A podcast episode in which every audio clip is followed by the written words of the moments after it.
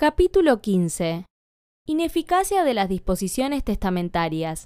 Causas que provocan la ineficacia de las disposiciones. Recordemos que las disposiciones testamentarias incluyen legados e instituciones hereditarias. Las causas que provocan la ineficacia de las disposiciones testamentarias, privándolas total o parcialmente de sus efectos, son tres, la revocación, la caducidad y la nulidad.